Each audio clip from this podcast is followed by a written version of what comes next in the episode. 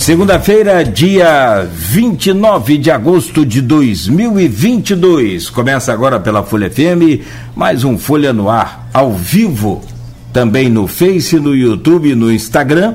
E você pode acompanhar este programa de hoje no em qualquer aplicativo aí de podcast e também na Plena TV, logo mais a reprise a partir das 17 horas. São 7 horas e 28 minutos após o horário eleitoral gratuito que vai até o próximo dia 29 de setembro, né? Até 29 de setembro, daqui um mês então, né? São 30 dias agora de direto, menos domingo, né? Mas até sábado, de segunda a sábado, de horário eleitoral gratuito no rádio e na TV. Sejam todos bem-vindos a essa edição de hoje, segunda-feira, dia 29. O Instituto Nacional de Meteorologia prevê para Campos hoje tempo parcialmente nublado, a claro, agora no momento é ensolarado. A máxima não deve passar hoje de 24 graus, a mínima é de 17 graus. No, na previsão do Instituto, tem um alerta aqui de tempo severo com baixas temperaturas e também com muitos ventos costeiros hoje e que nós já estamos percebendo aqui em Campos né, durante a tarde de ontem, madrugada e agora pela manhã também tem bastante vento, pelo menos aqui na, na área central e é o que se anuncia hoje pelo Instituto Nacional de Meteorologia. Hoje com Arnaldo Neto na bancada, vamos conversar já já com o Superintendente de Iluminação Pública de Campos, Diego Dias. Dentro de instantes, Diego, vamos fazer um, um, um apanhado geral aí, né, do, do Parque de Iluminação Pública de Campos, né, o, o que sofreu de mudança nesses últimos meses e também né, sobre o fato que tem ocorrido muito e que você inclusive chegou a flagrar um e teve um outro é, flagrante também, agora recente, que foi um furto de fio ali na, na 28 de março. Isso tem ocorrido muito. É, tem gente que rouba o fio ali para vender o cobre, derreter e vender o cobre. Então, a gente vai falar sobre esses problemas encontrados aí, né, e que você é, vem trazendo a solução e também aqueles que ainda não tiveram a solução, como é a demanda de lâmpada queimada muito grande no município. Então, já já a gente traz aí o seu bom dia e, naturalmente, a, sua participação, a sua entrevista. No oferecimento de Proteus Serviços de Saúde e Medicina Ocupacional, qualidade certificada ISO 9001-2015, Unimed Campos, cuidar de você. Esse é o plano. Laboratórios Plínio Bacelar e Plínio Bacelar Vacina uma clínica moderna especializada em vacinas e ainda o apoio de Green Energia Solar. Capa do jornal Folha da Manhã, arrecadação de ISS em Campos sobe 25% no primeiro semestre. O município apresentou o maior crescimento percentual do norte fluminense entre janeiro e junho. Está aqui na capa do jornal Campanha a governador do Rio passa pela planície. É o período eleitoral onde os candidatos visitam aqui o município, foi dada aí a largada, né? E aqui em destaque, de um lado, o Rodrigo Neves fazendo caminhada na Praça São Salvador, na última quinta-feira, e o Cláudio Castro em reunião com o Rodrigo Bacelar na noite de sexta-feira. Na capa da Folha da Manhã, ainda a rede de proteção a atenção social com novas oportunidades. Mais de 58,8 milhões de royalties na conta hoje da Prefeitura de Campos. Depredação de imóvel à noite na área central. Uma loja foi arrombada. A loja estava fechada, né? Mas o, o, ponto aqui, né? O local é fechado apenas com blindex e foi depredada aí na semana passada, na, na última, na madrugada de, de quinta para sexta.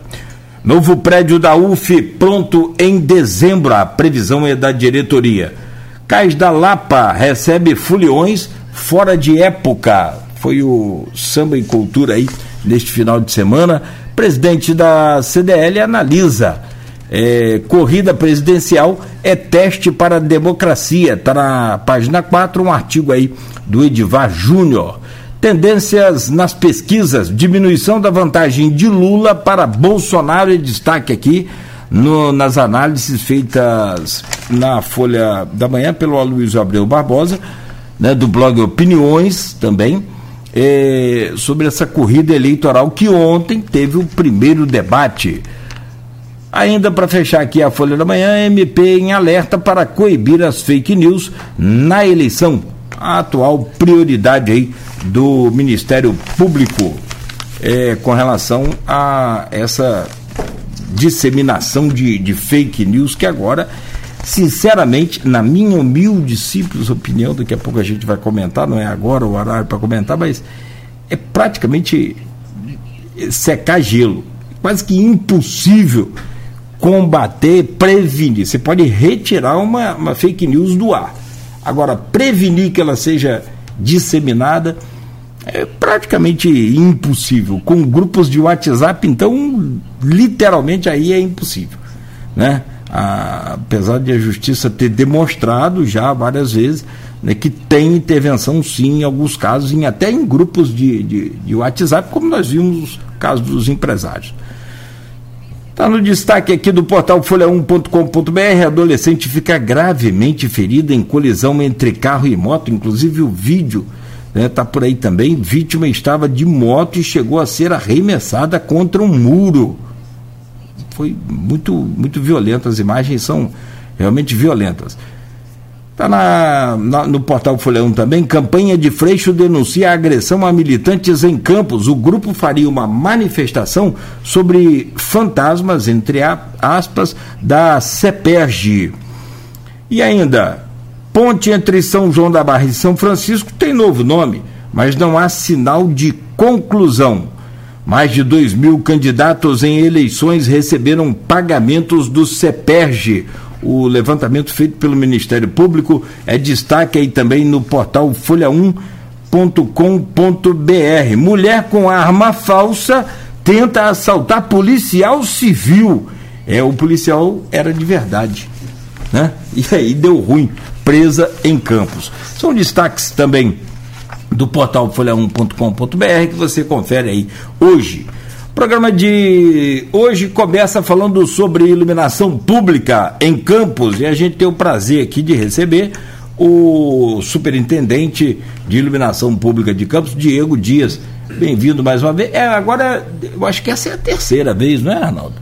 Rapaz, eu perco a conta e não, não dá para contar assim de cabeça de onde, você me desculpa. Mas se terceira ou quarta você vai ter direito a pedir música. Pode ficar tranquilo. Não sendo o hino do Flamengo, né? Tô brincando. É, pode ficar à vontade de pedir o que você quiser. E desde já, bom dia, muito obrigado pela sua presença aqui no Folha Nossa, seja bem-vindo. Bom dia, Nogueira, bom dia, Arnaldo, bom dia a todos que nos veem e nos ouvem. Sendo a terceira ou sendo a quarta, Arnaldo, eu só tenho a agradecer ao Grupo Folha, que abre espaço para a gente estar tá batendo esse papo, dialogando e levando informação para a população. E que façamos mais muitos, muitos três, quatro, dez participações aí. É, e somos sempre bem-vindos e conseguimos aí colocar para a população a verdade em relação ao que se passa, principalmente hoje aí em relação à iluminação pública de Campos. É, e lembrando que você também é vereador, está afastado em função de estar tá na, na, na, superintendência, não é? É, nós estamos na primeira suplência do Podemos. Está na, na primeira suplência. Isso, ficamos por seis meses é, como vereador. Tivemos aí um, uma gratidão, né? O nome é gratidão de podermos estar na Casa de Leis de Campos, podendo contribuir um pouco mais de lá também com a população de Campos e com o governo Vladimir. Perfeito. Bom, seja bem-vindo mais uma vez, Diego. Vamos falar já já. Trazer o bom dia do Arnaldo Neto e caso o Arnaldo queira, né, evidentemente que algum comentário, ontem já teve o primeiro debate, já tem gente aqui comentando. Enfim, fique à vontade, Neto, seja bom dia. A semana é sua, amigo. Tem a semana inteira aí pela frente. Seja, seja bem-vindo, Neto, a essa bancada. Bom dia, Nogueira. Bom dia, Di. Bom dia, Diego. Bom dia, Beto. Bom dia, sobretudo, a você, ouvinte da Folha FM. É, realmente, a semana começa agitada, né, com os reflexos do, do primeiro debate. Tradicionalmente, a Band é, faz o primeiro debate presidencial desde a redemocratização, desde 89. E em 89 foi apresentado por Marília Gabriela. Já era uma mulher que apresentava o debate. Falo isso porque o debate ficou marcado, infelizmente, por um ataque do presidente Jair Bolsonaro à jornalista Vera Magalhães. Bolsonaro começou muito bem o debate. Ele faz a primeira pergunta a Lula sobre corrupção e deixa o ex-presidente meio é, é, sem reação. A pergunta foi. É, Lula sentiu a primeira pergunta, apesar de estar preparado para o assunto, que todo mundo sabe que vai ser a tônica. Então, Bolsonaro começou bem o debate, mas não terminou tão bem. Acredito que tenha sido estratégia, sabe, Nogueira? Porque parte do eleitorado do Bolsonaro não ficou satisfeito com a desenvoltura dele no Jornal Nacional queria um Bolsonaro mais agressivo, o que viu no, no programa de ontem da TV Bandeirantes, num pool de imprensa que realizou aquele debate.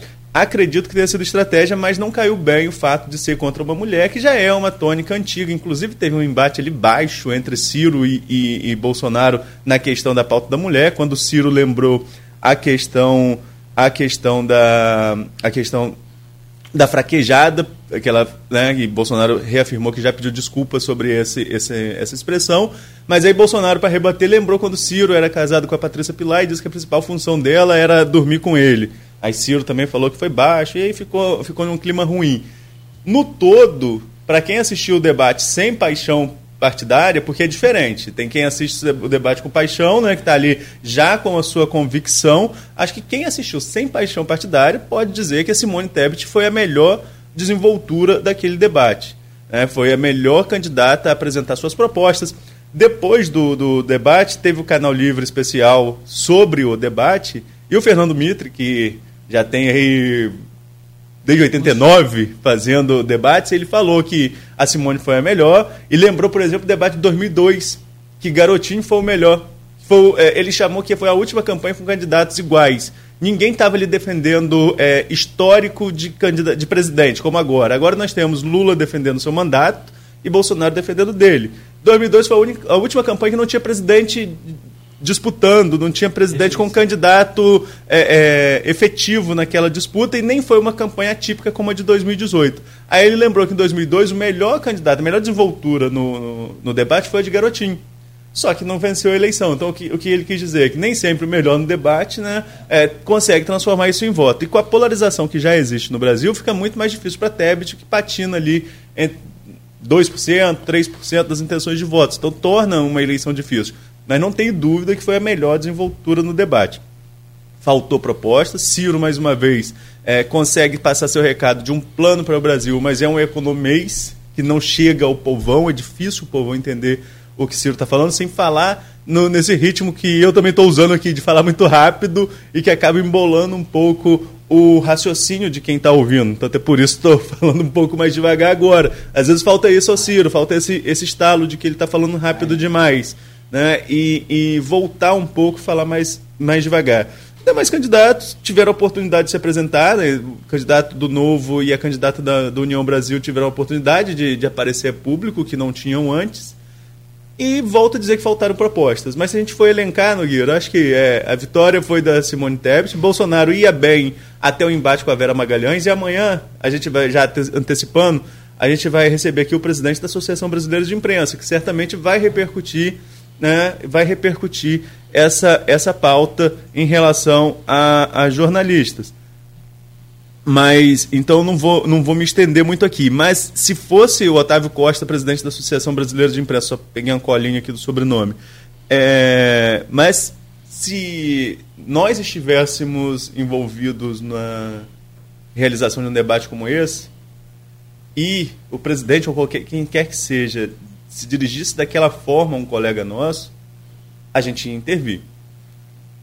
Acho que faltou a Band, aos mediadores do debate, pelo menos uma nota pé após a, a, colocação em defesa da Vera Magalhães hoje pela, pela TV Cultura. Os outros candidatos fizeram isso, embarcaram nisso né, e, e, aproveitaram para chamar essa pauta é, para criticar o presidente Bolsonaro. E aí, por que, que eu acho que deveria ter sido feita uma nota pé? Deveria ser feita uma nota pé, porque o que chama atenção é isso. Por que, que Bolsonaro não fez isso com o Bonner quando o Bonner insistia, foi irônico, ria? É essa a questão. Ninguém está aqui falando que é porque é mulher, porque teve essa discussão, né? Que só se faz essa defesa porque é mulher. Não, e se fosse, estava correto. Mas por que, que com o Bonner não e com a, com a Vera sim? Entendeu? É, é, essa é a questão. É essa coragem toda em relação à mulher que falta, às vezes, quando é um, um, um homem que levou a outra senadora que é de, lá do Mato Grosso do Sul, ela lembrou inclusive a história, né? É, é que é tchutchuca com os homens e com a gente que é ser tigrão, ela falando. E aí, né, foi uma ironia e tanto, e também se saiu muito bem a candidata do União Brasil. Mas Tebet foi bem, foi bem melhor que ela. E, infelizmente, vai ficar aí essa tônica. É, acho que o que aconteceu no debate ontem, esse, esse discurso de corrupção, essa, toda essa questão envolvendo as práticas dos governos, né, críticas ao PT, críticas ao Bolsonaro, vai ser a tônica do restante da campanha, infelizmente, e as propostas vão ficar em segundo plano. Mas debate é uma ótima oportunidade. Ponto para todos os candidatos que compareceram, isso tem que ser destacado, é bom, mas isso é fruto também desse acirramento. Porque se um candidato tivesse muito à frente na pesquisa, não ia. Né? Porque ali você se expõe. Na campanha você fala o que você quer no momento, o, o spot chega fechado aqui para a rádio, por exemplo, como vai para a TV Sim. o vídeo fechado. Agora, o debate é um momento de desconforto. Amanhã a gente fala um pouquinho mais, Nogueira, com, sobre essa situação da jornalista com o presidente da ABI e essa questão do debate vai repercutir durante a semana toda. Vamos aproveitar o tempo aí com o Diego e vou deixar você então abrir a entrevista então para começar esse assunto da iluminação pública aqui em tá. Campos. Ah, não, eu, eu, dessa vez eu fiz diferente, é, Diego e Arnaldo e quem nos acompanha. Não assistiu o debate, porque eu ia perder o sono, ia ficar envolvido com aquilo na cabeça, pensando, eu amanhã, quatro horas, tem que acordar, eu vou acompanhar nas redes sociais amanhã cedo. E hoje a primeira coisa, quando eu olhei as redes sociais e que eu olhei o, o, o noticiário, estava lá o ponto negativo do debate em destaque em todos os lugares. Foi, foi uma forma diferente de ver o debate, foi interessante. Que agora tem rede social. Década de, de 90, Arnaldo, que era muito tradicional o debate, era mais ferrenho, a coisa mais. Depois dos anos 2000, chegada da tecnologia, o avanço das redes sociais, essa coisa esfriou um pouco, você pode perceber. Ano passado nem debate teve, o, o, teve lugar que teve, mas no, no, os candidatos. É, Bolsonaro levou a facada também. Né? Também né? levou, mas antes da facada ele já. Ele foi a um. Ele foi a um. Não Chegou aí a qual, um. mas ele foi a um antes da facada, sim. Depois da facada. Eu não sei se foi o da Band, eu não sei, mas teve um é. que ele falhou, teve outro que ele. Enfim. Porque, até porque ele era o que você, você falou, ele era o outsider da campanha. Exatamente. Né? Então, assim, vamos falar sobre debate essa semana toda, mas é bem interessante também você acompanhar agora dessa forma que eu vi. É, não vi o debate, vou ver hoje para ver as partes técnicas, essa coisa, mas assim, é interessante você ver a reação primeiro da, das notícias e das redes sociais e depois ver o debate. Também não deixa de ser interessante. Entre nós aqui fomos dois. Também não vi. Você não viu? Não vi, até porque eu falei, poxa, a gente tem uma semana bem intensa, então domingo eu procuro sempre estar dormindo um pouco mais cedo. E Rapaz, justamente aquele debate começar, acelera o sujeito, é, né? Para começar é. a acompanhar. Agora tem algumas tônicas, só para a gente finalizar isso aí, é que a política ela tem tomado um tom tão apolítico que essa questão da guerra, é, vamos assim dizer, entre aspas, entre os candidatos, ao invés de você estar tá trazendo proposições e propostas, como o Arnaldo bem disse. Então, isso é, desema... É, é, a população em si tem, tem estado tanto quanto desanimada com a política e com o político, exatamente por isso. A gente precisa de mais propostas, a gente precisa de mais proposições e principalmente de mais ações. Né? Então, que os debates comecem a tomar novamente essa tônica que fazia com que todos nós ficássemos esperançosos pelos debates para assim a gente poder nos ajudar a estar tá fazendo as escolhas. Olha, vocês são, são mais novos do que eu. Não sei se chegaram a acompanhar, mas o, o nível dos candidatos década de 90 e, completamente diferente de agora, né? Muito diferente. Mas é o momento que nós temos, e são aqueles que estão lá que nós colocamos. É, como Exatamente. eu disse mais cedo, é uma agressividade que agrada um nicho do eleitorado. Sim. É, e ó, nem, claro, sim, né? nem são todos que seguem Bolsonaro que Não, gosta. É um nicho. É, um, é um nicho, você foi bem nicho, claro. É, um nicho é uma ala, assim como tem também no PT. No PT e em outros partidos tem aquela ala radical. Mais radical, sim. Né? O próprio Jornal Nacional abordou isso muito claramente com, com Lula. Aquela ala radical do PT não gostou do Alckmin e não aprova até hoje, por exemplo. Mas pô, se ficar aqui, a gente fica meio dia falando de política. Falando é. debate, é. Vamos falar de iluminação pública. Vamos. A demanda é troca de iluminação. Por que, que não troca a iluminação? Por que, que não troca a luz da minha rua? Por que, que não. Então tem muita coisa para a gente falar. Antes de você entrar na troca de lâmpada efetiva, e, e, e eu não sei se você percebeu, Diego, mas é, eu acho que, na minha visão, eu não sei se diminuiu, distanciou a comunicação, não sei o que aconteceu. De um tempo para cá, as solicitações de troca de lâmpada, é, efetivamente as pessoas têm reclamado muito da demora da resposta, não é nem tanto da troca, é de um feedback da própria secretaria. Mas isso num outro tempo. Para começar essa entrevista, como é que você analisa hoje? E aí você que está lá dentro tem os números. Com como você pegou a, a superintendência e como está hoje? Então, Nogueira, na hora, desculpa, Beto, um bom dia, uma falha minha aqui. É, os números não mentem, os números não mentem. Nós pegamos o Parque de Iluminação Pública Municipal dos 55 mil pontos que temos, com mais de 35 mil apagados. Nós beiramos os 70% de pontos apagados no município. E aí, Nogueira, a gente tem lá na secretaria, Arnaldo, um levantamento que a gente tem, a gente vem acompanhando e nós fizemos uma metodologia, por exemplo, de fiscalização da empresa que hoje presta serviço, nós temos lá o cruzamento de informações de cada um dos IPs reparados, quais foram os reparos promovidos, nós temos levantamento de ponto por cada bairro. Então, nós temos tudo isso lá devidamente mapeado. E aí, o que, que acontece? É, mais uma vez, eu não vou falar especificamente uma crítica do governo passado, mas a gente tem que comparar. Por que, que a gente tem que comparar? Eu fiz agora, eu fui convocado pela Câmara e eu tive há duas semanas lá fazendo uma apresentação dos números e, e da situação do Parque de Iluminação Pública. Então eu fiz um comparativo é, de 2013, que foi gestão Rosinha, em que o vereador, inclusive o vereador Igor Pereira, estava à frente da, da pasta. Nós tivemos um termo de referência em 2013 de 20 milhões, um contrato assinado por 12, que foi executado em 2013. Na gestão Rafael Diniz, nós tivemos um valor de referência de licitação de 14 e um contrato de 8. E agora nós tivemos um termo de referência de 6 e um contrato de 4. Por que isso, Diego? nós pegamos o parque de iluminação às escuras e no escuro. Nós não tínhamos dados para chegarmos aos dados de 35 mil pontos, nós tivemos que colocar efetivamente a mão na massa para poder entender e saber o que estava acontecendo. Então, hoje, Nogueira, e sem contar que o primeiro ano de governo não teve um contrato de manutenção, porque nos primeiros meses o prefeito Vladimir Garotinho colocou licitação na rua e esse processo ficou no Tribunal de Contas por uns 4, 5 meses. Essa licitação só se efetivou no final do ano. Então, a ordem de serviço para o contrato de manutenção do parque de iluminação saiu dia 28 de dezembro de 2021. Então, nós temos uma empresa fazendo manutenção do parque do dia 28 de dezembro para cá. E aí é o seguinte, nós temos números bem consideráveis. De dezembro para cá, nós já fizemos 23 mil reparos no parque de iluminação.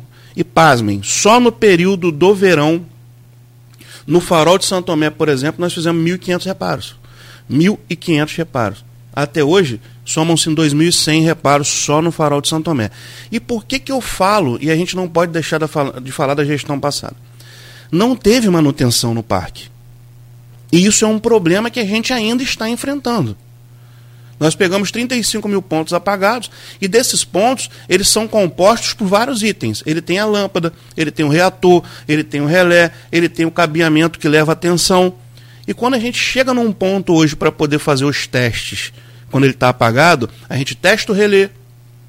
Se o relé não estiver funcionando, a gente troca o relé, o ponto vai voltar a funcionar. Ocorre que nós temos tanto tempo sem manutenção que nós já temos um reator parcialmente cansado, uma lâmpada parcialmente cansada e um percentual de 5%, 10% desses pontos voltam a pagar. Isso é um ponto.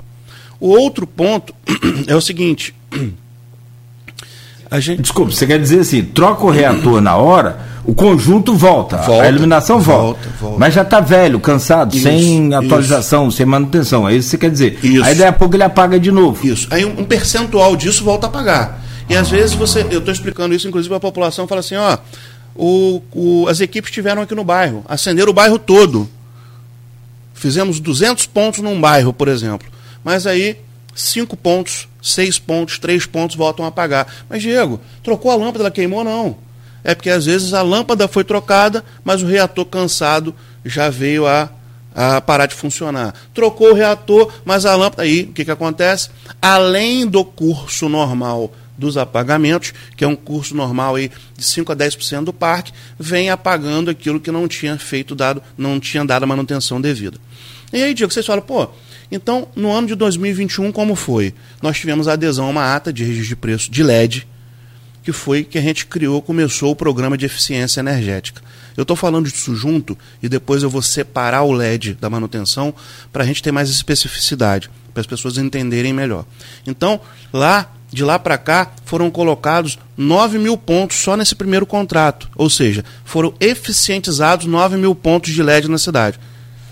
Desses 9 mil pontos, aproximadamente metade deles foram inseridos em pontos que já se encontravam apagados. Ou seja, foram fazer um bairro X.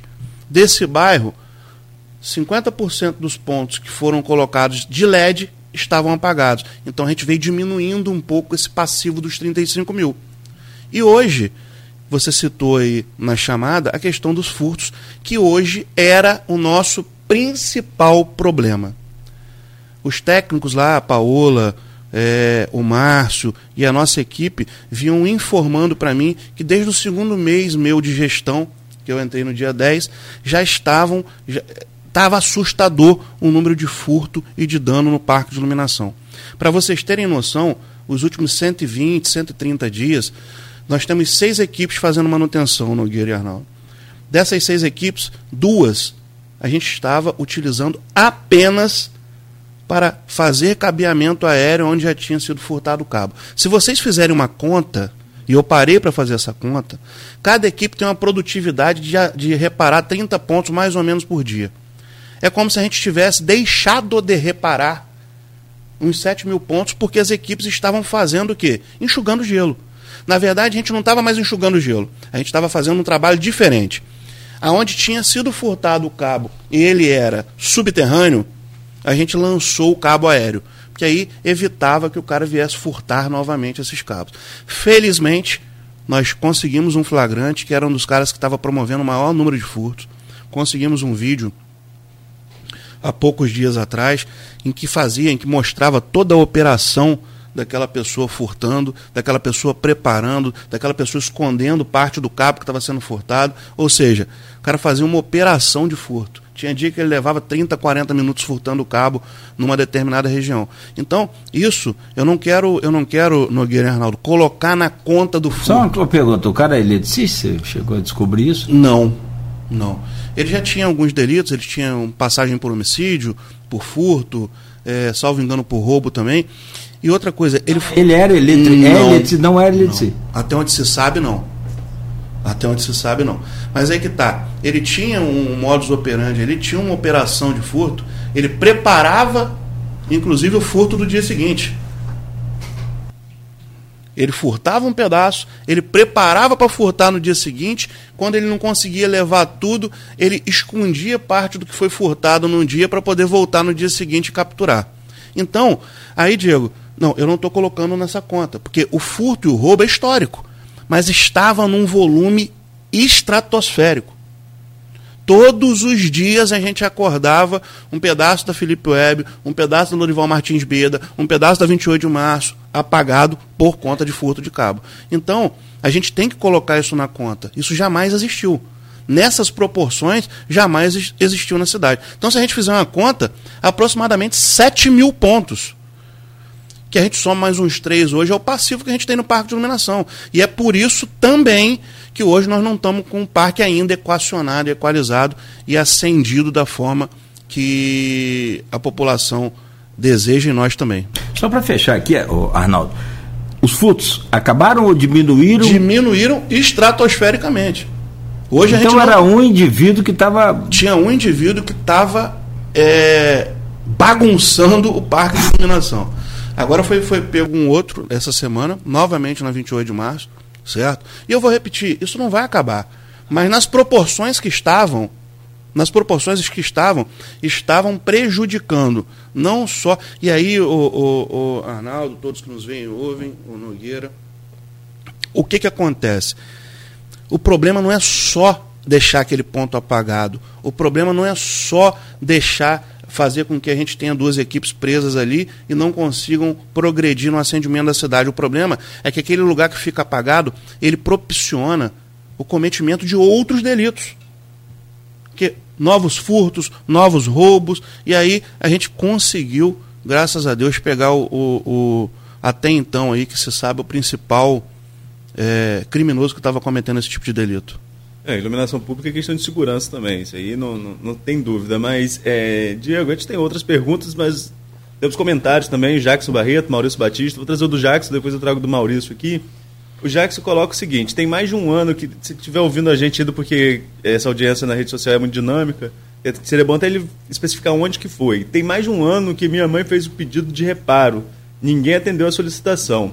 Ela teve que comprar um refletor e colocar no quintal de casa para iluminar a rua.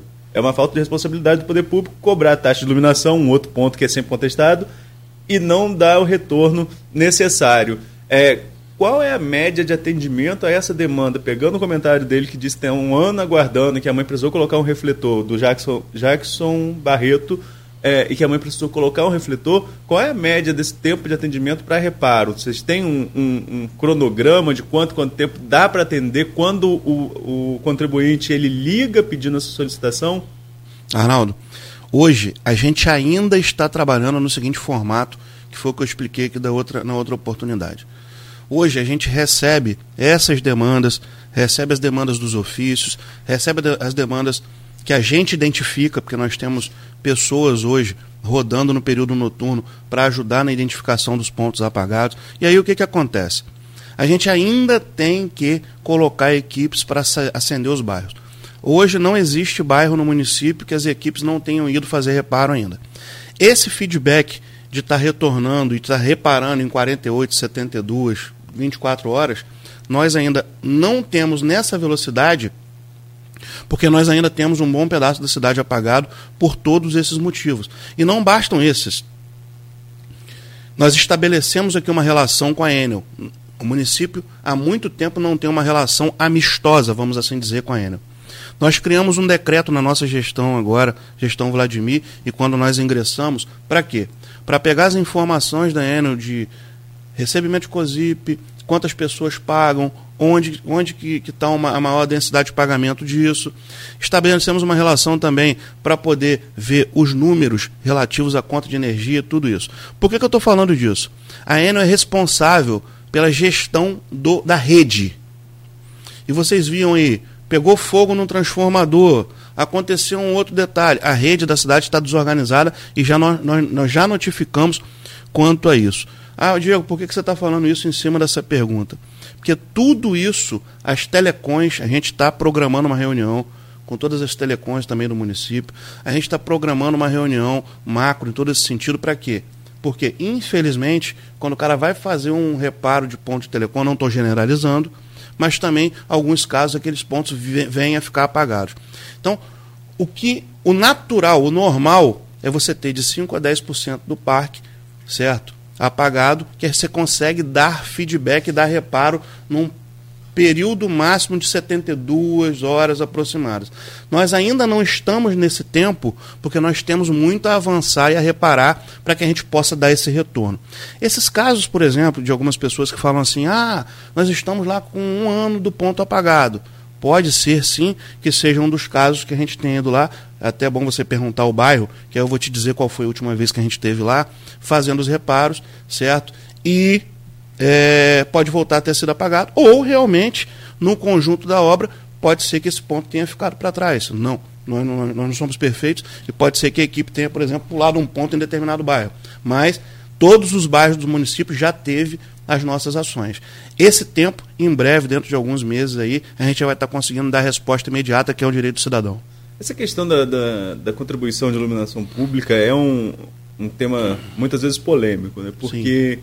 o cidadão com todo direito, e também sou contribuinte, falo também como contribuinte, a gente tem todo o direito de reclamar a questão do ponto de iluminação mediante ao pagamento mediante ao pagamento da, dessa taxa. Mas a taxa em si ela não é garantia do serviço de iluminação pública, porque você contribui para o serviço como um todo no município. Não é até muitas vezes difícil de explicar isso à população?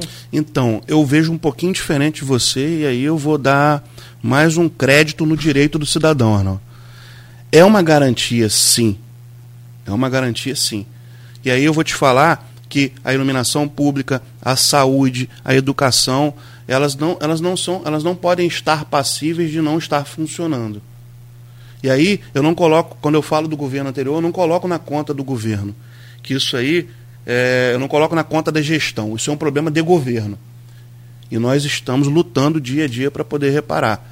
Vou, re, vou, vou, repetir o que eu falei aqui agora há pouco. A gente sabe que tem muita coisa para poder fazer e muitos ajustes também a serem feitos. E nós vamos fazer para que o direito do cidadão tenha, tenha, seja levado a cabo aí e essa garantia que tem que ter exista de fato. Não, a garantia do serviço existe, Diego. Eu estou pontuando aqui, não é minha opinião, não. Acho que deveria ser, inclusive. Sim.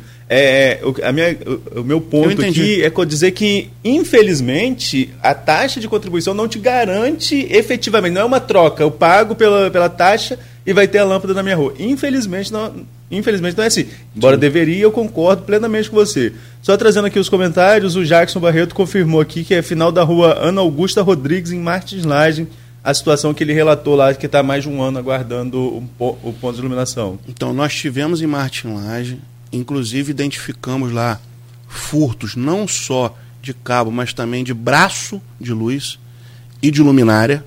Nós tivemos lá nós tivemos lá quase 10 braços. Rapaz, no Rio, furtados. desculpa, perdão interromper sua. No, você falando em furto, furto, furto, braços, você está avançando aí no nível de furto. No nível, nível, o nível no Rio, o nível é, é hard. Os caras estavam com um caminhão roubado da Light, com os uniformes roubados e roubando um transformador da Light. Mas nós temos transformadores furtados na cidade também, Nogueira. Cara, em Campos? Em Campos. Em Campos. Nós temos rede de alta furtada em Campos, Nogueira. Que isso? Exatamente. Não, mas aí tem que ser especialista. É hard, é nível hard, hard. É, é, isso que eu estou falando. Nós não estamos diferentes da capital em relação a isso, não. Martin Laje, a gente teve lá aproximadamente uns 30, 45 dias e realmente se esse ponto ficou para trás, é uma falha e nós vamos reparar. Tem aqui o comentário também do Maurício Batista. Vou aproveitar esse bloco aqui para a gente estar tá quase fechando, Nogueira. Pessoal, para trazer os comentários aqui Sim. do pessoal que estiver participando. E quem tiver alguma dúvida, acho Sim. que o espaço está aberto para a gente. A gente repassa aqui o Diego. Maurício Batista, nosso comentarista número um, ele coloca aqui que estamos indo para o terceiro. É, por favor, secretário, estamos indo para o terceiro ano de mandato. A Baixada está às escuras e pagando por esse serviço. Passado ficou no passado. Até quando essa retórica será contada para o povo? Era quando você falava em relação aos dados do, do da gestão anterior. É, mas para além dessa crítica à questão da gestão anterior, tem uma fala dele que é interessante. A Baixada está às escuras. Mas Qual aonde? a resposta? E aonde? depois ele colocou aqui também um problema na rua Tocantins, no Xexé, em Farol. Então, Xexé é um dos, um dos lugares mais críticos que a gente tem de fazer reparo. Tive no Farol de Santo Tomé no último final de semana. O Xexé, nós vamos ter uma força-tarefa noturna lá, porque o Xexé avançou muito. Ele avançou bastante na direção ali do Açu. Então, o que, que acontece? Lá, para as equipes identificarem os pontos, é bem complexo. Então, o que, que a gente vai fazer aí nos próximos dias? Nós vamos fazer. O Xexé está com um pedaço apagado, ele tem razão. Nós vamos fazer aí uma, uma força-tarefa noturna com duas, três equipes para a gente vir do extremo para dentro do farol fazendo esses acendimentos. Em relação à Baixada, eu discordo um pouco dele aí, porque nós fizemos reparos nos dois lados da Baixada inteiros, por inteiro.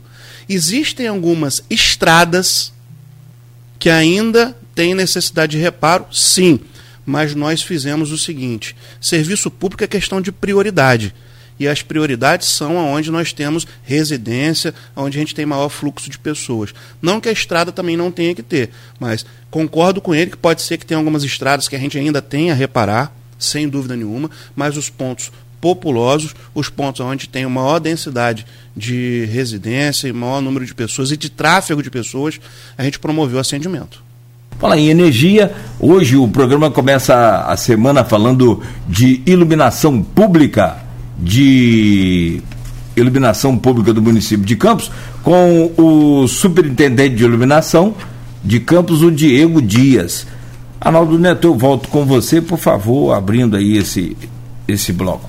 Olha, Nogueira, os comentários aí, todo mundo é, fazendo colocações pontuais, a Rosivana Gomes, é, Cláudio Onício Manhães falando sobre farol, falando, é, a Rosivana cobra a questão de iluminação constante na extensão da rua José Alves de Azevedo, Estrada do Carvão, que fica ruim e Ali, desculpa aí, Diego. Ah, você tá o quê?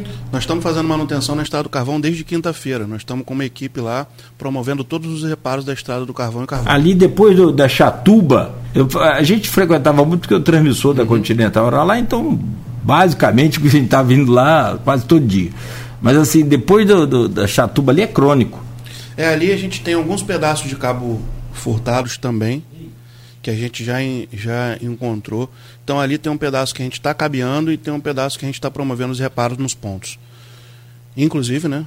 Coincidentemente, a gente está nesse momento reparando essa região. Falando de Chatuba, a gente vai falar um pouco mais aí de LED. É, o prefeito Vladimir Garotinho fez uma determinação de que a gente pegasse os conjuntos habitacionais, por exemplo, e transformassem todos eles em LED e a gente ainda está finalizando alguns. Outra questão muito interessante, que aí vai aí da Baixada Campista e vai dos extremos do município, nós criamos o interior 100% LED. O que, que é isso? Todas as localidades do interior com menos de 300 pontos de iluminação pública estão recebendo LED em sua totalidade. E agora a gente vai começar pela Baixada, pela, pela área do Furadinho ali, que é divisa com Quissamã, uhum. Pesqueiro, Retiro, São Martinho. O prefeito determinou que a gente fizesse isso e a gente está com, com o município mapeado já fazendo. Já fizemos aí mais de 30 localidades em Arnaldo Nogueira. Por que isso? Como a gente estava num caos na iluminação pública e a cidade tem uma extensão territorial muito grande, o que, que a gente fez? Por exemplo, Mata da Cruz, um dos extremos do município. A gente leva uma hora e meia para o caminhão chegar, uma hora e meia para o caminhão voltar, mais uma hora de almoço. Qual a efetividade de serviço? Quatro horas diárias. O que, que nós fizemos? Interior 100% LED vai fazer com que isso diminua ou acabe momentaneamente. Colocamos 100% LED em Mata da Cruz, em Santa Bárbara, em Murundum, em Palmares, em, em Espírito Santinho. Então essas localidades já estão 100% LED, ou seja, acabou o problema por enquanto da iluminação, porque o LED ilumina mais, economiza e tem uma vida uhum. mais longa. Então a gente está fazendo isso lá, fizemos em Serrinha, fizemos em Pernambuca, fizemos em Bitioca e estamos indo agora e estamos indo agora para o outro extremo que é a Baixada Campista e vamos começar a fazer as localidades. A gente vai mesclando, mas optamos primeiro para os pontos mais distantes para a gente poder ter mais efetividade no serviço. Diego Claudio Nilson Manhães ele fala novamente da Praia do Farol, só que agora na, na outra ponta, no Lagamar. Sim. É, que, segundo ele aqui, na Avenida Paulo Pinheiro Machado, está sem, sem o braço. Há mais de um ano e dez meses que eles falam que não há verbas para colocar os braços nos postes que estão faltando. É, agradece e deseja um bom dia a todos. Então, assim, esse problema de iluminação, na questão do farol, por exemplo, de uma ponta e da outra. E tem um comentário aqui que vem no meu perfil pessoal, deixa eu buscar aqui rapidamente, falando sobre Venda Nova, do Rony Azeredo. Aqui em Venda Nova fizeram a reposição das lâmpadas queimadas da rua principal e as ruas laterais estão com várias lâmpadas queimadas. É, tem muita dessa questão também. Algumas cidades que estão colocando LED, vou fazer um paralelo. São Francisco, por exemplo tá fazendo LED na área central e pegando as lâmpadas de. É de mercúrio que fala, né? As lâmpadas mercúrio da... e sódio. Isso. Essas estão indo para o interior. Metálico e sódio. Né? Isso está acontecendo em Campos também, por, Não. nesse exemplo? Não. Essa, é, esse material retirado ele tem destinação é, específica. A legislação diz que ele tem que ser descartado de forma é, para uma empresa que tenha toda toda toda toda legislação ecológica e de segurança para poder fazer incineração e etc. Que hoje a empresa que presta serviço para a gente tem isso. Então, o que, que acontece? Por exemplo, ele citou um braço de luz. Se esse poste tem IP e não tem essa questão de falta de recurso para isso. Se o poste tem IP, o braço vai ser recolocado. Porque, por exemplo, lá na praia, por exemplo, tem a maresia. Então, além do material já não tá, não ter sido trocado no tempo certo, você tem a maresia que ela degrada e deteriora bastante. Se esse braço, se lá existia um braço e ele caiu, por exemplo, por causa de ferrugem e tal, que isso é praticamente inadmissível, você deixar um braço de luz ficar a ponto dele cair, ele vai ser reparado. Mas se lá nunca teve braço, aí a solicitação é feita. Só que aí ele tem um passo a passo. Eu não posso chegar lá e colocar um braço de luz pura e simplesmente. Eu tenho que georreferenciar aquele ponto, ou seja, ele tem que ter uma referência para a gente geográfica. A gente tem que botar a etiqueta de IP e enviar para a Enel. A Enel autoriza e a gente coloca o braço. Por quê? Se a gente colocar aleatoriamente, a Enel vai lá e vê aquele ponto que não está no sistema da prefeitura com a Enel ela vai e fala assim: ah, não está informado não e tem um braço, ela retroage o pagamento da iluminação pública de energia que a gente paga em 36 meses. Então eu não posso fazer isso aleatoriamente. Esse caso específico também vai ser avaliado, vai ser verificado. Existem alguns pontos da cidade que não, alguns pontos da cidade que não tem braço de luz e nunca teve. E existem solicitações para ter. Então, nesses e casos. Qual o tempo da Enel para liberar isso? Tem, tem um prazo? Não, não, não é que tenha prazo. A gente chega lá, georreferencia e faz a, a inserção do ponto. E aí, é, basicamente, é mediante pedido. Nesse caso específico, se já tem um pedido, até peço para ele mandar o protocolo para a gente lá, para a gente poder verificar porque que não foi feito ainda. Em relação ao LED, nós não estamos colocando nas principais, pura e simplesmente. A gente está fazendo as localidades por inteiro, porque aí dá visibilidade, dá eficácia e faz com que a gente tenha toda, toda, toda a localidade abraçada com o seu direito atendido. É nesse caso de Venda Nova, por exemplo, que ele alega que só foi feito na principal, a equipe deve voltar lá ainda para fazer as ruas paralelas? Positivo, nós fizemos Campo Novo e Venda Nova. Pode ser uma ou outra rua realmente que pode ter tido uma falha. Essas falhas, eu não estou aqui, o, o Nogueira e Arnaldo, nem aqui nem em lugar nenhum, para ser dono da razão. É, a gente tem um município muito grande, a gente tem seis equipes trabalhando. Pode ocorrer sim de ficar uma rua para trás, um ponto para trás, mas a gente vai voltar e vai reparar.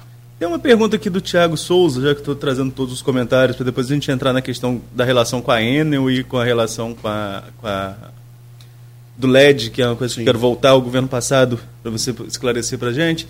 É, o Tiago pergunta se o subsecretário tem alguma formação, especialização na área de energia ou de administração pública. Na verdade, eu sou bacharel em Direito e a gente tem muita vontade para trabalhar, Tiago. A gente não tem necessariamente que tem que ter, que tem que ter formação na área para poder estar tá executando um bom trabalho.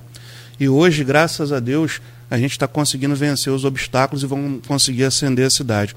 Eu conto, às vezes, né, nos casos específicos, por exemplo, como a tua pergunta deve estar tá querendo chegar a um objetivo do porquê de eu estar tá à frente da iluminação pública, eu tive a liberdade do prefeito para estar tá montando uma equipe. Então a gente tem engenheiro lá da área, a gente tem o técnico que é o Márcio, que tem só 25 anos de iluminação pública como experiência, e a gente se pauta no trabalho desses profissionais para estar desenvolvendo e planejando todo o trabalho que a gente faz. Diego, você teve na Câmara por um período, como você mesmo colocou, como suplente. Cabo Lancimar era é, é o dono, o, primeiro, né, o dono da cadeira e, e, tinha saído para assumir a Secretaria de Segurança. Depois você saiu, entrou o Jô, aí a questão partidária, no, de política, não vou entrar nesse, nesse mérito, não. Eu quero só pegar um gancho da sua passagem na Câmara. Enquanto você esteve lá, você ouviu muita reclamação dos pares em relação à iluminação pública. Sim.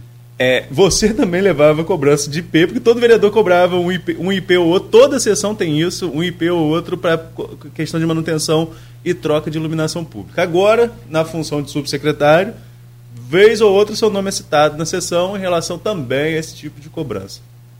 A gente falou um pouco do governo passado para isso, você está falando das suas perspectivas. Desse período que você assumiu a, a subsecretaria de iluminação pública ao que você era vereador, quanto que você quantifica aqui? O quanto que avançou na questão de cobertura de iluminação pública em campos? Qual, qual retorno você pode dar aos seus colegas vereadores em relação ao que você conseguiu fazer desse período que você sai da Câmara e assume a iluminação pública. Então, muito, muito importante a tua pergunta, Arnaldo, até porque, eu, como eu falei, né, eu fui convocado para ir à Câmara prestar esse esclarecimento. Infelizmente, a maioria dos vereadores não estavam lá, eles me convocaram, mas não estavam. Eu até achei interessante. Recebi uma convocação para prestar esclarecimento e grande parte dos vereadores não estavam lá para ver e ouvir. É... Eu vou te dizer que a gente avançou aí 80%. Porque parte desses números que eu te passei foram feitos do dia 28 de dezembro para cá e eu tomei posse no dia 10. Então eu vou te afirmar: a nossa gestão em frente da pasta fez é, 22 mil reparos no parque de iluminação. Nós já colocamos aproximadamente 6 mil LEDs na rua, certo? E a gente vem avançando dia a dia no sentido de entregar o direito da população que é estar com sua rua, que é o seu bairro, em frente à sua casa, bem iluminado. Agora eu quero tocar um outro. Tem uma pergunta, Nogueira? Não, não, pode, segue lá. Eu queria tocar um outro ponto bastante delicado, e falo delicado até como consumidor, né? Que eu, eu vivo nessa vida dupla aqui, Campos e Atafona. Atafona, que é onde eu moro, é uma briga quando eu falo isso. Eu falo que eu ainda moro em Atafona, né? Mas realmente é, é minha vida toda, minha vida toda lá em Atafona e lá eu tô com um problemão com a Enel, que vou ter que parar de novo para resolver. E todo mundo sabe que resolver problema com a Enel é uma dor de cabeça. Se no particular isso é uma dor de cabeça, né? Se na, no CNPJ ou no CPF ou no CNPJ de uma empresa é uma dor de cabeça, eu imagino num CNPJ amplo do tamanho de uma prefeitura, de um governo do estado. É, muitas das vezes esses problemas de iluminação pública, assim como nas nossas casas queimam, queimam muitos aparelhos, é devido ao fornecimento de energia, que a gente tem uma energia que não é fornecida da maneira, digamos assim, de uma maneira eficiente. Acontece isso também, você falou que hoje há uma relação muito mais próxima com a concessionária, mas acontece isso também com o município? Há um problema, digamos que recorrente na questão do fornecimento de energia aqui para a região e que atrapalha inclusive a manter esses pontos de iluminação todos acesos? Ótima pergunta, Arnaldo. Vou dar um exemplo para vocês aqui. A gente está fazendo os conjuntos habitacionais 100% LED, casas populares.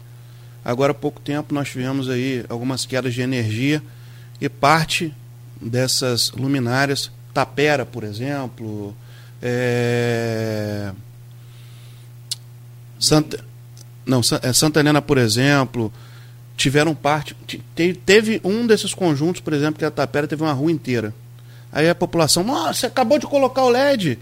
E a gente foi verificar, foi justamente essa variação de tensão que fez com que o LED voltasse apenas uma fase, não estivesse funcionando mais, e a gente volta para poder fazer o devido reparo. E aí é que tá, se o problema fosse só esse, seria ótimo. Nós não tínhamos, o poder público não tinha uma relação com a Enel, somente uma relação comercial. E aí eu sentei lá e procurei entender. Aí o próprio Márcio, que inclusive eu cito o nome dele várias vezes, que é uma enciclopédia viva do Parque de Iluminação Pública. É essencial para que os serviços estejam funcionando. É, toda a equipe, né? não só ele, mas como toda a equipe. E aí o que, que acontece? Eu falei, poxa, a gente precisa estabelecer essa relação. A gente precisa ter diálogo. E aí eu comecei, tive a, a grata surpresa, eles estão com, com um executivo novo, que é o Marco, que fica em Niterói. E aí a gente começou logo no início da minha gestão a trocar trocar mensagens e falou, pô, a gente precisa estabelecer uma relação. E eu já tinha avisado ele, falei, olha só, eu não vou fazer nada sem que você saiba, por mais que ela seja dolorosa ou não ação. E aí, logo que eu entrei, Arnaldo e, e Nogueira, eu comecei a estudar alguns pormenores junto da nossa equipe, junto da Procuradoria do município, da Controladoria do município. E a gente não tinha a visão, por exemplo, de tudo que cerca a COSIP, a Contribuição de Iluminação Pública. Era uma caixa preta. Estudamos, verificamos a legislação e criamos um decreto. Esse decreto foi publicado, certo? Decreto 222 nosso. Esse decreto vem trazendo o seguinte: a gente regulamenta a legislação da iluminação pública e abre essa caixa. Abre essa caixa e também coloca o dedo em alguns outros problemas. Por exemplo, no contrato vigente que foi assinado na gestão passada com a Enel, tem uma taxa de administração que hoje gira em torno de 300 mil reais mês. essa taxa, ela de acordo com o último embasamento legal, ela tinha que girar em torno de 1, 2%. Hoje ela está em 7%. Nesse decreto, a gente zera. E um dos diálogos que a gente está tendo com eles é para poder equacionar a cobrança dessa taxa. Por exemplo, de, outra questão é o fato da gente ter a rede. Vocês podem passar pelas ruas e ver que de vez em quando você vê, pô, a rede está embolada, esse cabo está de pendurado aqui. Isso aí, infelizmente, o município não pode mexer. Quem faz a gestão dessa rede é a Enel, inclusive das telecões. Quem leva telefonia para sua casa, quem leva a internet para sua casa. E aí a gente está. O poste pertence a Enel. Isso aí. Agora, o terreno é do município. Sim, mas aí que tá. Eles são concessionários, eles têm o direito sobre isso. Eles ganharam a licitação lá atrás e eles têm o direito de fazer essa gestão. Inclusive, parte dessa contribuição de iluminação pública que o município paga é pago a energia gasta na rua, que gira em torno, girava em torno de 2 milhões e meio, 2 milhões e 600, 2, chegamos a ter fatores de 3 milhões. E quanto Hoje, arrecada? Arrecada aproximadamente, em 2021 nós arrecadamos 43. Pagamos só de iluminação 30, aproximadamente. Aproximadamente isso. E é um trabalho que a gente está tendo também no sentido de tentar baixar isso, para tentar chegar na ponta para tentar chegar no cidadão. Hoje, só de eficiência energética, a gente tem aproximadamente 500 mil menos. A última conta de energia veio 1 em 700. Isso é cobrado por estimativa, né? Isso é cobrado por estimativa. Se você trocou a, a, a, ponta, por exemplo, como é o caso do LED, ele consome menos, eles continuam cobrando o mesmo que cobrava na vapor de sódio. Não. Ou não? Não. Você avisa? Ah, isso. Ah, gente, se você não avisar... A gente, tem, é, a gente tem um controle, é isso que eu estou falando a nossa gestão hoje, a gente controla efetivamente tudo isso e a cada mês que tem a medição de inserção de pontos de LED, ou seja, sendo claro para a população, se a gente nesse mês conseguiu instalar 1.500 LEDs, a gente no dia seguinte da, da, do faturamento da empresa, a gente está informando a Enel que a gente eficientizou mais 1.500 pontos e eles devem cobrar em cima daquilo que é o um novo consumo estimado. E aí, vai um detalhe da lei. Se a gente não estivesse estudando, e aí queria falar para o Tiago, que não basta você ser técnico, basta você ter interesse naquilo que você está fazendo. E eu estou ali estudando pormenorizadamente cada item da iluminação pública. A gente tem a obrigatoriedade da Enel de colocar relógios para a gente ter o consumo efetivo daqueles circuitos. O que, que é isso? Por exemplo, Arthur Bernardes, a nova legislação diz que ele já tem que estar tá se alinhando conosco para colocar um relógio medido e não mais estimando. Assim, a gente já fez o pedido disso, tá? Junto à Enel. Já ratificamos esse pedido. E a gente está em passos largos aí para poder ter tudo isso equacionado. Então, não é simples essa relação e essa gestão, ela não é tão simples quanto parece. Vou falar outras coisas. A gente tem apertado a Enel diuturnamente aí. E eles vão começar a dar contrapartida aos munícipes. Eu já estou trabalhando aí, por mais que as chuvas tenham acontecido em janeiro, eu estou trabalhando junto à Enel nos pontos da cidade que tiveram famílias que se encontram em condição de vulnerabilidade que tenham sofrido com as enchentes. Eu estou lutando junto à Enel que faça doação de, alguns, de algumas geladeiras, por exemplo. Eu estou lutando junto à Enel que a gente consiga parte das, das ações que eles têm social, de estar tá trazendo benefício para a população, que Campos receba isso, porque nós somos um consumidor quanto mais. Nós pagamos muito por energia, eles recebem um valor vultoso da, do município e a gente tem que ter essas contrapartidas sim, então já protocolei esse pedido das geladeiras, estamos fazendo outros pedidos e tem, estamos avançando na relação no sentido de ter a melhor prestação de serviço da Enel possível para que a gente possa, possa entregar ao município tudo aquilo que ele merece. Diego, o Claudio Onício, que foi que fez reclamação lá do, do Farol, ele disse que já tem lá um número de IP mas que ele está trabalhando agora e queria um telefone que ele pudesse direcionar esse, esse número de protocolo para tentar saber a, o andamento. Então eu queria que você passasse para a gente um telefone tanto para ele quanto para o Maurício também, que coloca aqui Positivo. Um, um telefone para que faça esse tipo de reclamação e todo mundo que estiver ouvindo a gente, claro. Né? Positivo. Enquanto o Diego pega ali, o, acho o número do telefone, é, Rapaz, você sabe o que é? O Robinho Telemark já entrou aí, ó. Isso é, ele é uma vergonha em todo o estado. É só uma informação para acrescentar aí. Robinho, Robinho faz o parque de iluminação lá de São João, faz Nova Friburgo, se não me falha a memória, né? Eu uhum. lembro quando ele venceu até Acho que foi Friburgo, sim, que a InterTV deu, acompanhou muito lá a demora na, na, na questão da, da, licitação, que é um outro problema também para o poder público, né? Porque às vezes não basta a vontade do governante em mudar. Você tem processo licitatório, você tem Isso. toda a burocracia que leva um tempo para tentar resolver, né? Eu vim buscar aqui o número do telefone, porque o zap a gente tem de cabeça, 981260880 Nove... Peraí que você fez igual a Ciro agora. tá tipo Ciro falando o número lá. Não, não, nós vamos Por favor. 981260880 é o WhatsApp. E tem um número também, que eu ainda não tinha gravado, mas vou gravar. 981750931. Então vamos lá. WhatsApp 981260880 e o número do telefone é 981750931.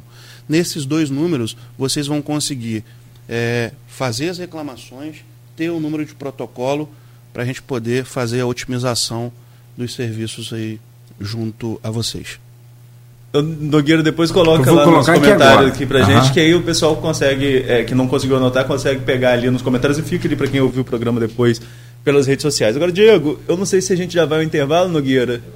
Vamos mais uma, mas essa ele vai demorar para explicar. Então deixa para o próximo bloco. Vou fazer um gancho então aqui. aqui. É, vou fazer um gancho. Eu, quero falar, eu queria que a gente falasse um pouquinho. A gente, enquanto repórter, a gente vai acompanhando diversas pautas, né? Sim. E eu lembro que antes da pandemia, ainda na, gestão Rafael Diniz, foi anunciada a, a questão da modernização do parque elétrico com a instalação de LED, inclusive com uma concessão. Acho que, se não me engano, 30 de, de 35 anos, de 30 a 35 anos, de uma concessão para a modernização desse parque. Inclusive com mudança para LED em vários locais, que começou em alguns pontos, realmente trocou para LED ainda na gestão Rafael Diniz. Queria saber o que, o que continuou dessa concessão, se essa concessão existe, se não existe, o que ficou de, de herança desse, desse modelo que foi apresentado naquela época para a atual gestão. Mas aí a gente deixa para o próximo bloco, Nogueira. Por favor. Beleza. Próximo bloco você já emenda aí e, e responde. É, sobre essa questão. Tem uma informação que eu queria colocar que não tem nada a ver com iluminação, mas sobre a Enel. É, até mesmo você falou muito de, de, telefonia, você falou de televisão, de internet. Todo, cada cabinho daquele que passa no poste da Enel, as empresas de telefonia pagam. Positivo. Um aluguel Positivo. Uma espécie de um aluguel pelo poste. Isso. O, é, eu não vou ali, como dono, por exemplo, de uma é, fornecedora de internet, passar minha, meu cabeamento sem, sem ser cobrado pela então, Enel, não. Um, então eles recebem de das, todo mundo. Uma das pautas é exatamente essa. Eu já estou buscando, junto à Secretaria de Fazenda, todas as empresas de telecom que estão, que estão ativas junto ao município, para a gente cruzar junto as empresas que têm contrato com eles e saber quem pode estar usando isso, para quem não pode, a gente está coibindo. Porque isso aí ajuda a degradar o parque de iluminação, ajuda a degradar a rede de iluminação do município. Perfeito. Bom, bom saber que você já está correndo atrás disso também. É, e aquilo é, é bem complicado, aquilo pega fogo, Exatamente. aquilo causa uma, uma, confusão maluca. O Maurício, o Maurício corrigiu aqui, faltou algum número aí, gente? 98 126. Faltou 2. Ah, desculpa. Valeu. Va Isso. Isso é o zap. Maurício anotou rápido, viu, Igor? É. Tá atento. Não, eu anotei rápido, mas. Digitou no, errado. Faltou. Digitei errado, não foi corretor, não. Que a turma também agora, tudo é culpa do corretor, né? O cara bota um. Ó, pelo amor de Deus. Bom, Arnaldo já deixou o fio aí para Sim. E não é de. Vou falar, agora eu falei mal. Fio não, não é legal. Até porque ah, é o fio que diz é um termo de internet utilizado. Mas ele deixou. Ele não é, pegou, ele deixou, tá ele bom. não pegou, ainda bem. Quem vai pegar o fio é você para poder responder. E esse fio é muito utilizado, esse termo, no, no, no Twitter. Sim. Ele é bem específico lá da, dessa rede social. Então, pegando esse fio do Arnaldo, ou você quer que ele repita a pergunta? Não, tá clara. Eu vou rapidamente. Só né? para fazer um resumo. Chegou, foi lançado, chegou a ser lançado no governo Rafael uma licitação para modernização do parque de iluminação pública de uma concessão por um período de 30 anos, um valor estimado de 662 milhões. Com a ajuda do Google, a gente achou aqui os números e período dessa concessão. Queria saber o que, o que ficou dessa concessão e se vocês herdaram algo, se se aproveita algo desse período.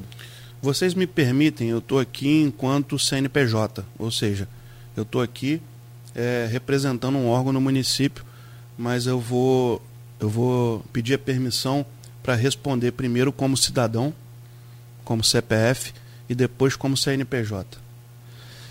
É, E aí eu vou promover uma crítica, que teve alguns companheiros estavam na rede social ali falando que a gente estava em tese colocando na conta do governo anterior e não é isso. A gente faz comparações. Agora é uma crítica direta e objetiva. Esse processo é uma aberração. Esse processo de concessão de quase um bilhão de reais para o Parque de Iluminação Público Municipal é algo fora do imaginável. Porque um município que tem 55 mil pontos, e se você fizer uma conta que nós estamos colocando 9 mil LEDs ao custo de 13 milhões, faz a conta quanto nós vamos investir para eficientizar o parque. Vamos lá. É, 6 vezes 9, 54. 54. Nós temos 55. Certo? Nós estamos 6.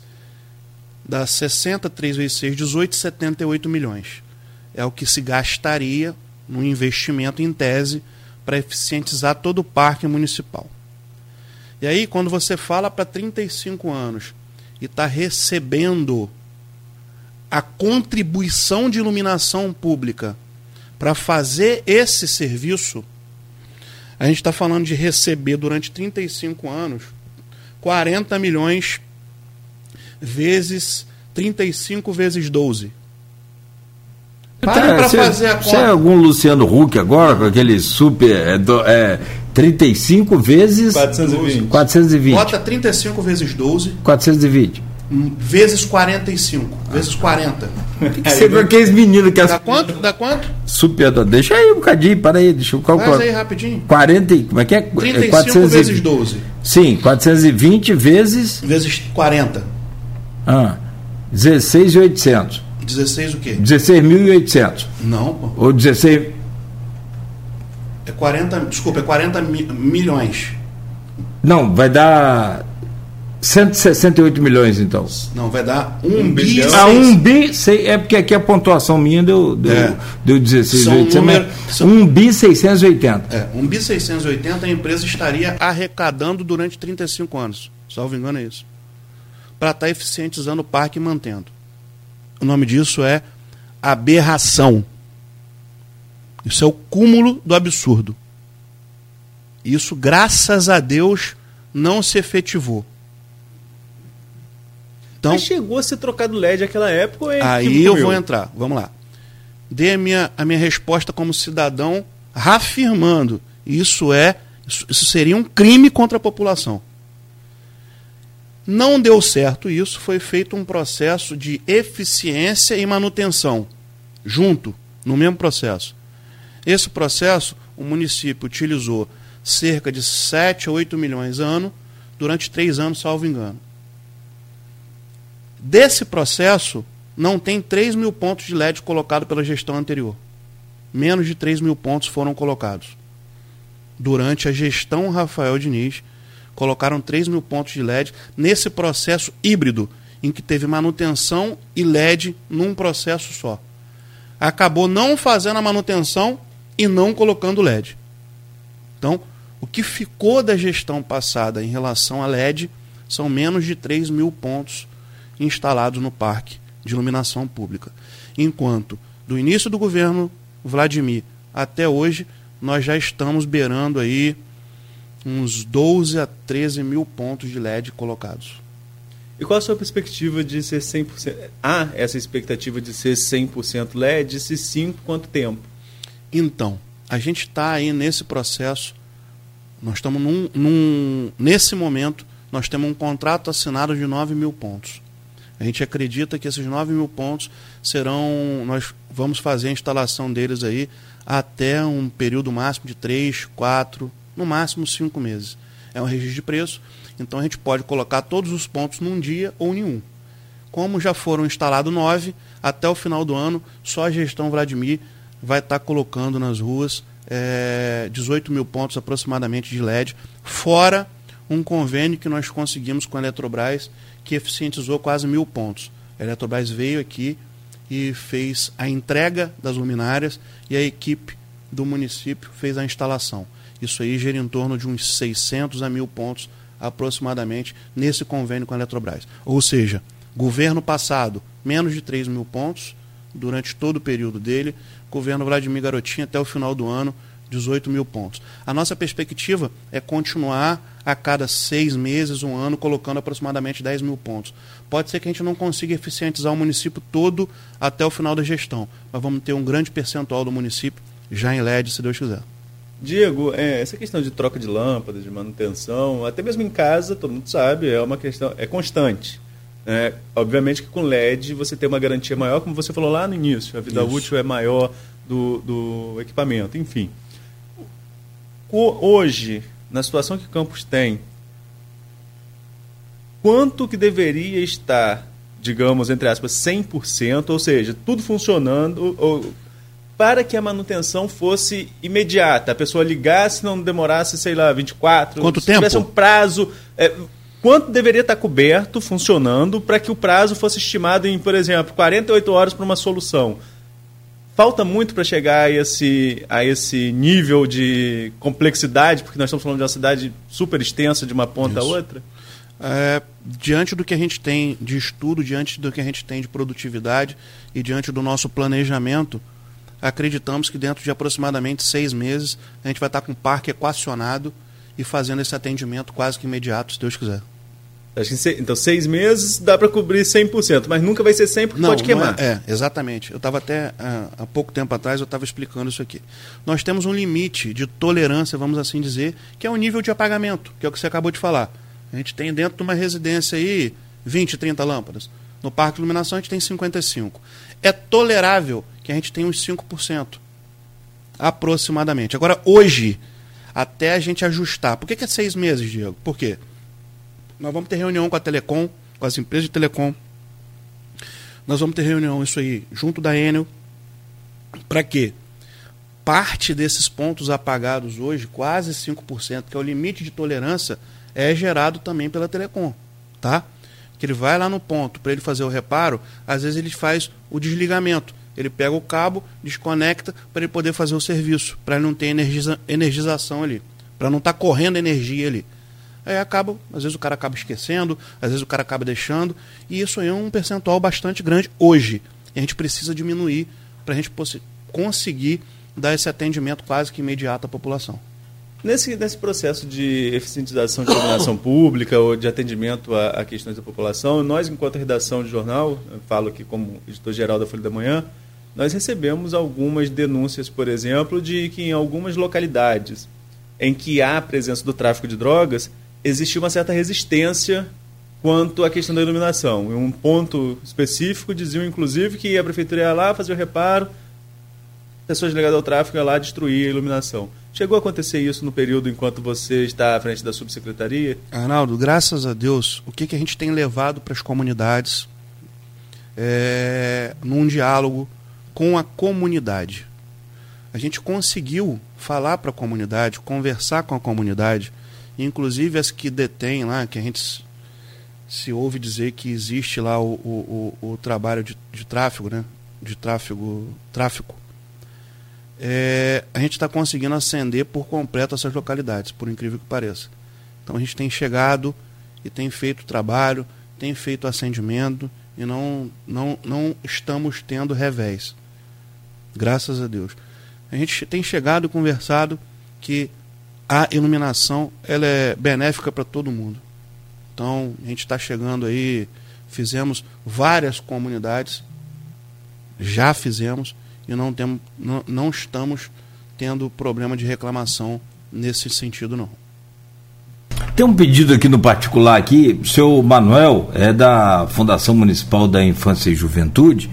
É, eu sempre falo aqui com o pessoal que vem falar da, da, da, própria fundação, tem um superposte ali, eu não sei como é que está agora, que ele não especificou aqui, que é o superposte. É, superposte.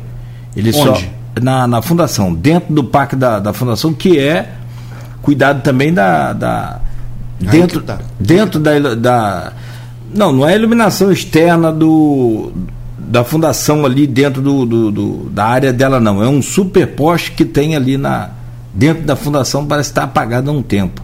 Então, vamos lá. A iluminação pública municipal hoje ela gere o parque de iluminação pública. O que, que é isso? Nós temos um contrato de manutenção e o contrato de eficiência energética. Ele faz com que a gente possa fazer a manutenção dos pontos de iluminação pública, que são os pontos nas ruas. Os próprios públicos, é, pode ser que o seu Manuel não tenha ciência ainda, nós fizemos um documento, fizemos aí um ofício destinado a todas as secretarias, informando exatamente isso. Elas têm as suas verbas próprias e com suas verbas ou com a Secretaria de Obras tem que fazer essas manutenções internas. A gente está planejando um novo processo de licitação para dar parte desse suporte aos próprios públicos, mas não para suas demandas internas. São algumas demandas específicas do portão para dentro que a gente vai conseguir fazer, a gente está fazendo uma análise, e isso aí vai ser, vai ser pago com royalties. Porque hoje a nossa, o nosso orçamento é somente de contribuição de iluminação pública. Agora, no ano passado e nesse ano, pelo fato de termos eficiência energética, parte do processo de eficiência energética, que é a colocação de LED, também está sendo feita com royalties, porque a contribuição não é o suficiente para poder suprir esse investimento em LED. Ou seja, o município, o governo Vladimir Garotinho, está utilizando também royalties para trazer tecnologia e eficiência energética para o município. E aí, com base nos royalties também, parte dos royalties a gente está estudando está fazendo um planejamento de processo de licitação para poder ajudar os próprios públicos em alguns casos específicos. Deixa eu te transportar aqui lá rapidamente para marginal da BR-101, entrada principal pelo, pelo norte, ali do. daquele. Da, do, do, Shopping Estrada. Positivo. É daqui para lá, Rio Campos é a primeira. Uhum. E depois tem a saída ou entrada lá pelo sul. Saída logo depois do, do shopping ali, shopping estrada também. Mas aquela me parece mais clara. Eu tenho a impressão dela ser mais clara. Porém, essa, essa primeira aqui, na norte que eu falo, é, ela é muito escura. E isso é a marginal. Não estou falando da BR, estou me referindo àquela marginal. Não sei se é escura porque tem superpostes e tem muitas árvores, o que é muito bom, graças a Deus pelas árvores. É, se aí seria um outro tipo de iluminação ali, naquela marginal, porque quando a gente liga para a Via Artérias, a Via Artérias joga para vocês. Quando a gente conversa com vocês, vocês falam, ah, mas ali a Via Artérias não deixa a gente mexer, ou não é com a gente, tem que ser com a Via Artérias. Como é que é uma solução para iluminar aquilo ali melhor? Até porque é, é a nossa rodoviária principal. Então. Eu não, não sei principal, mas é a, a nossa rodoviária intermunicipal, né? Então. Aquela, aquela. Todo aquele ambiente do shopping estrada, a manutenção deve ser feita pela administração do shopping estrada. Ponto.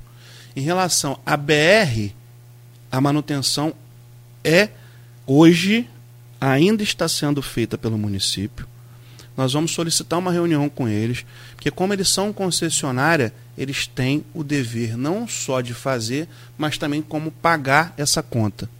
Tanto é que a gente está iniciando um diálogo, por mais que eu já esteja lá oito meses, no sentido de fazer uma equação em relação a isso. Por exemplo, nós já colocamos LED agora do trevo do antigo índio ali até a ponte General Dutra está com LED.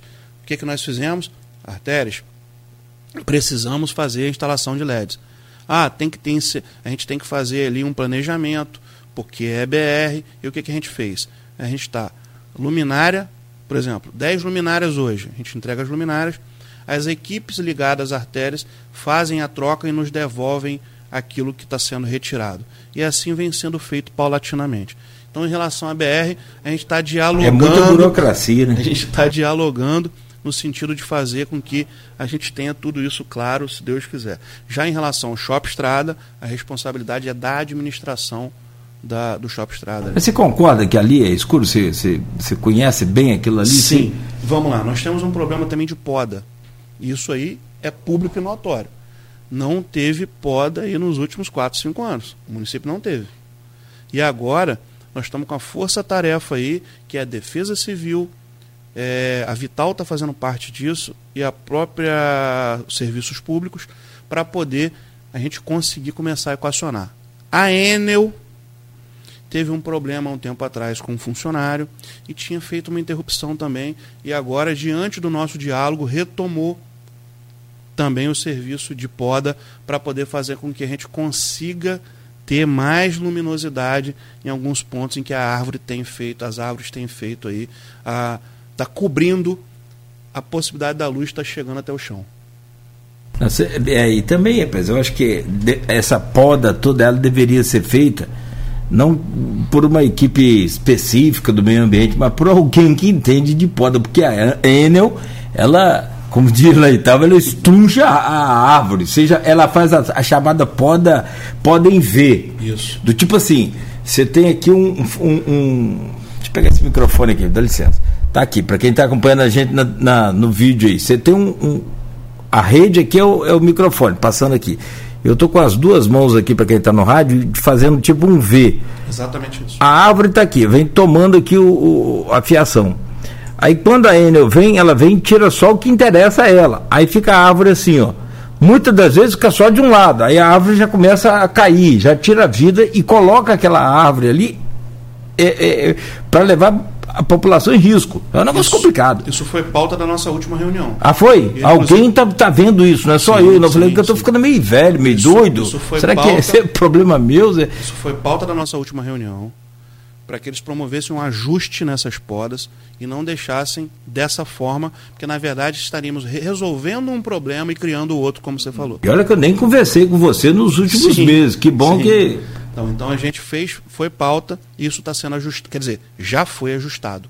Você pode ver aí agora que as podas que estão sendo feitas pela, pela concessionária de energia Enel já estão dentro de um ajuste feito por nós para que a gente não tenha isso. É o que você acabou de falar. Você cria um V e ou, ou você cria só um braço, você acaba fazendo com que aquela árvore vá adornando e gere um outro problema para a gente aí, na verdade, ter que resolver.